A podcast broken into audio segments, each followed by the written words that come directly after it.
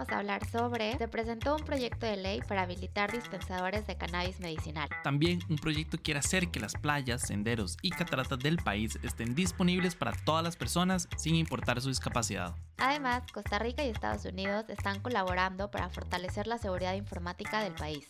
Por su parte, el presidente Chávez dijo que la caja está quebrada. Y un turrialbeño va a ser el único centroamericano en el Mundial de Fútbol Freestyle. Además, los organizadores del Mundial de Qatar acordaron las normas para vender cerveza en el evento. Mi nombre es Brenda Camarillo, soy editora digital de La República.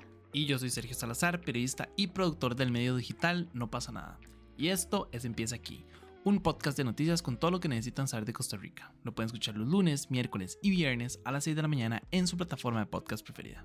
Y comencemos hablando de que el diputado del Partido Liberal Progresista, Jorge Dengo, presentó un proyecto de ley para hacer más accesibles los productos derivados de la marihuana medicinal y el cáñamo industrial. La idea es liberar de tramitología y burocracia a las personas que deseen cultivar, producir, almacenar, transportar, industrializar y comercializar el uso del cannabis para uso medicinal y terapéutico, además del cáñamo para uso alimentario e industrial. Sumado a eso, se propone otorgar licencias específicas para comercializar cannabis medicinal a través de dispensarios instalados en todo el país. Como ya hemos dicho antes, y no queda de más recordarlo, según Procomer, la explotación comercial del cáñamo industrial y el cannabis medicinal le permitirá a los agricultores y exportadores nacionales acceder a un mercado mundial de 14 mil millones de dólares al año para el 2025. Y bueno, sin duda es un tema eh, que ya se ha intentado avanzar muchas veces. Me parece que en noviembre es cuando Rodrigo Chávez presentará esta propuesta que tiene para eh, legalizar todo esto de, eh, uso de, bueno, no el uso, la comercialización más bien de eh, la marihuana con fines recreativos y medicinales. Y bueno, lo que dice Jorge Dengo, el, impulsor de esta propuesta, es que los beneficios que tendría hacer más accesible productos derivados de, de esta planta, pues son muchos, ya que se pueden tratar bastantes padecimientos como artritis, asma, cáncer, dolor crónico. Incluso también eh, varios especialistas dicen que cosas como autismo, Asperger, déficit de atención, todo este tipo de cosas también los pacientes se pueden ver beneficiados con el uso de la marihuana. Entonces me parece que pues es, es un tema muy importante que debe de avanzar porque todo apunta para eso, ¿no? Y eh, bueno, pues vamos a ver qué va a pasar con esta propuesta. ¿Tú qué opinas? Sí, bueno, yo soy fiel creyente, ¿verdad? Y estoy a favor completamente de la legalización de la marihuana en general de las drogas. Creo que tal vez sea la mejor forma de lograr combatir el mercado ilegal de las drogas, pero siento que también es un, un proyecto muy osado, ¿verdad? Creo que como sociedad y tal vez en el caso específico de Costa Rica hemos demostrado que la sociedad no es tan progresista como uno cree, ¿verdad? En estos términos y con costos se ha permitido el uso de la marihuana medicinal. Entonces pasar y presentar a la idea de poner dispensadores de, de, cannabis medicinal y para uso recreativo en todo el país me parece como, ¿verdad? Un poco un proyecto muy, muy, muy, muy a futuro. Creo que tal vez lo más importante sería concentrarse en, en esos pequeños pasos que podrían llevarnos a eso, no tirar, por decirlo de alguna manera, como el proyecto a futuro, sino más bien como ir poco a poco eh, legalizando o, no sé, haciendo estos cambios, educando a la población para que entiendan que no es necesariamente una droga para, no sé, iniciarse en el mundo de las drogas y que tiene muchísimos beneficios tanto a nivel de salud como a nivel económico para el país. Entonces creo que tal vez lo más importante sería esos pequeños pasos, ver el proyecto del presidente Chávez, eh, ver si se acepta o no, ver qué cambios hacerle y ya después, cuando ya se haya aprobado y ya se haya permitido y legalizado el comercio de la marihuana pues recreativa, ahí sí ya se puede empezar a considerar proyectos un poco más grandes, pero sí creo que tal vez como sociedad no estamos y no somos tan progresistas como me encantaría que lo fuéramos, pero creo que es un, es un proceso y ojalá pues a futuro y pues logremos alcanzar esta legalidad en su totalidad. Y aparte también que no me imagino cómo sería la sociedad, cómo aceptarían estas máquinas dispensadoras, ¿no? De alimentos, bebidas, shakes, ¿no? Snack. Eh, no sé qué tanta aceptación, o sea, dependiendo del lugar, pero no estoy muy segura que en todo el país haya la misma aceptación. Y me parece que también eso debería estudiarse más, porque no es tan sencillo como decir en todo el país, sino qué zonas tienen más aceptación al tema en general y más apertura sobre todo. Exacto, exacto. Y también creo que el mercado de las maquinitas expendedoras también se está como erradicando, ¿verdad? Yo no conozco ya nadie que diga como, ay, sí, voy a comprar unas picaritas en una, en una de estas máquinas. Eh, creo que hay mejores ideas, se puede montar uno una dispensadora, pero ya como un local, no sé, algo un poco más grande, algo más moderno, eh, algo que sea para las personas más jóvenes, ¿verdad? Y este, o que apele como a esos gustos de nosotros los jóvenes. Entonces, no sé, creo que no, no, no sé si maquinitas expendedoras sea como la mejor idea, pero de no sé, repito, creo que tal vez lo más importante es ir viendo como esos pequeños pasos antes de dar el paso eh, más grande a, no sé, una legalización o una distribución a nivel sí, nacional. Pero bueno, en otros proyectos, la Red Costarricense de Turismo Accesible ha desarrollado una serie de iniciativas y proyectos para que las playas, senderos y cataratas de nuestro país estén disponibles para todas las personas sin importar su discapacidad. Por ejemplo, tienen un directorio que contiene lugares que cuentan con accesibilidad. Para el 2023 van a iniciar un un programa de especialización de turismo accesible a través de la UNED que tiene una duración de seis meses con la intención de formar a jóvenes y profesionales turísticos en este tema. Incluso en conjunto con el Observatorio Inclusivo de México están elaborando un sello que garantice y verifique la accesibilidad universal. Me parece un proyecto chivísima, creo que es sumamente necesario, ¿verdad? ¿Cuántas veces hemos ido a la playa o hemos ido, no sé, a, algún tipo de sendero, alguna catarata y ni siquiera tienen rampas, ¿verdad? Eh, todos son escaleras, también entiendo que pues existe un, una problemática o tal vez una dificultad por el tipo de terreno. No es tan fácil, ¿verdad? Hacer un, un sendero en media montaña para una persona con accesibilidad o bueno, con algún tipo de discapacidad, pero sí creo que como sociedad estamos obligados a que todas las personas puedan entrar a donde ellos quieran y puedan disfrutar de todas las cosas que las personas sin ningún tipo de discapacidad pueden disfrutar. Entonces, ojalá este proyecto siga creciendo, se siga desarrollando y logre como todos sus objetivos y que como sociedad también empecemos a hacer estos cambios y empecemos a aceptar que la discapacidad no tiene que ser una barrera para que las personas vivan una vida normal, entre comillas, ¿verdad? Sino que es algo que a lo que tenemos que adaptarnos y, y seguir creciendo para permitirle a las personas disfrutar al máximo su vida.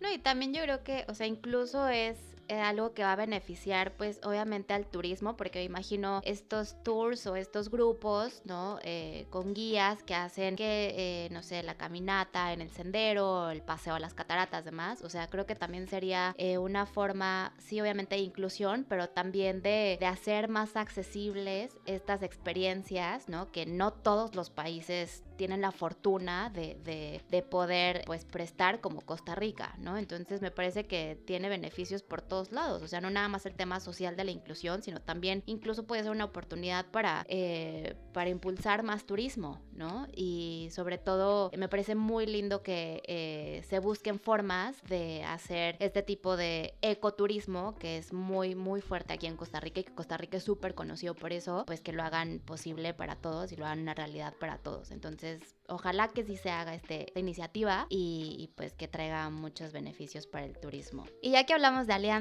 Costa Rica y Estados Unidos están colaborando para fortalecer la seguridad informática del país. Según explicó el presidente Rodrigo Chávez, esta asesoría forma parte de las acciones acordadas en la pasada Cumbre de las Américas, donde el presidente norteamericano Joe Biden anunció una serie de políticas de cooperación en diferentes áreas en favor de los países latinoamericanos. El presidente Chávez dijo, y cito, ahí hay temas importantísimos como el papel y la calidad de los servicios del Estado, ciberseguridad, energías limpias y otras cosas en las que ambos países tenemos intereses en común. En cuanto a las propuestas en términos de ciberseguridad, están fortalecer las capacidades y procedimientos para los equipos de respuesta a incidentes cibernéticos, redactar e implementar una estrategia nacional de ciberseguridad, aumentar los programas de educación y calificación de ciberseguridad dentro de la fuerza laboral de TI. Bueno, creo que los acontecimientos recientes nos han obligado a prestarle muchísima más atención a sí el tema de la ciberseguridad, pero también a ser conscientes de lo vulnerables que somos, eh, no solo a nivel de instituciones, sino incluso eh, a nivel personal, ¿no? Toda la información y nuestros datos que están en las aplicaciones en internet, demás, y, lo vulnerable que, que, esto nos hace. Entonces, me parece que a raíz de estos hackeos que hubo en varias instituciones del Estado, que se busquen este tipo de iniciativas y de alianzas, y qué mejor que la mano de, alguien como Estados Unidos, ¿no? Que incluso eh, como parte de, de, sus propuestas es crear justamente una oficina eh, que brinde capacitación y asesoría a los países aliados. Entonces, recibir todo este conocimiento y expertise de, de parte de, de, especialistas del nivel de, Estados Unidos creo que va a ser súper útil y, y, fundamental para fortalecer eh, pues toda la seguridad tecnológica, ¿no? A nivel de, del Estado, de las instituciones y pues también que, que